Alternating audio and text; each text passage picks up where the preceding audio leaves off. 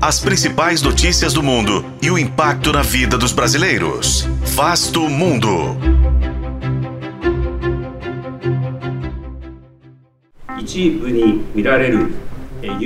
A tensão entre China e Japão está em alta, em especial com a liberação de milhões de litros de água acumulada desde o acidente radioativo na usina nuclear de Fukushima, impactando as relações diplomáticas e o comércio entre os dois países. Mas qual o motivo dessa crise no mar do Japão? Este é o Vasto Mundo, podcast de relações internacionais do tempo, e juntos vamos saber mais sobre a liberação de água contaminada e os seus riscos. Em 2011, os núcleos de três dos quatro reatores nucleares da usina de Fukushima, no Japão, derreteram após um tsunami, no que foi considerado o pior acidente radioativo desde Chernobyl.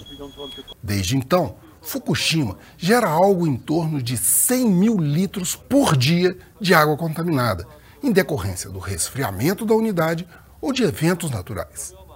No fim de agosto, a TEPCO, empresa responsável pela instalação, iniciou a liberação no oceano de mais de um milhão de metros cúbicos de água, o que só deve terminar em 2050. Os resíduos passam por um processo de descontaminação chamado Sistema Avançado de Tratamento de Líquidos, que controla a maior parte dos elementos radioativos presentes na água, exceto o trítio, um isótopo do hidrogênio.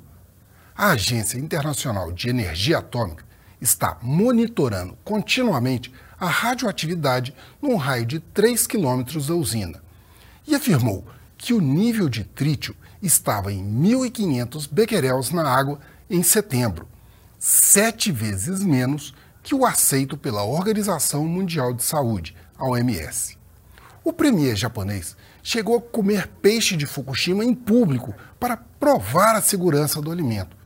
Mas os chineses estão preocupados. Em julho, Pequim havia tentado o apoio dos países da ASEAN para impedir o início do procedimento.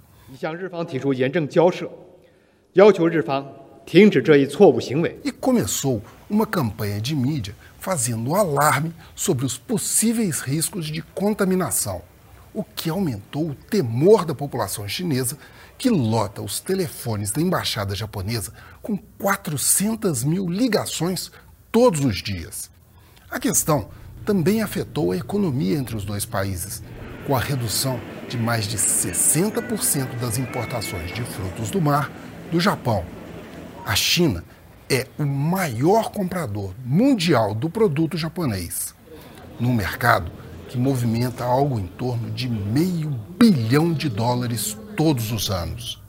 Um duro golpe para os pescadores e para a economia japonesa.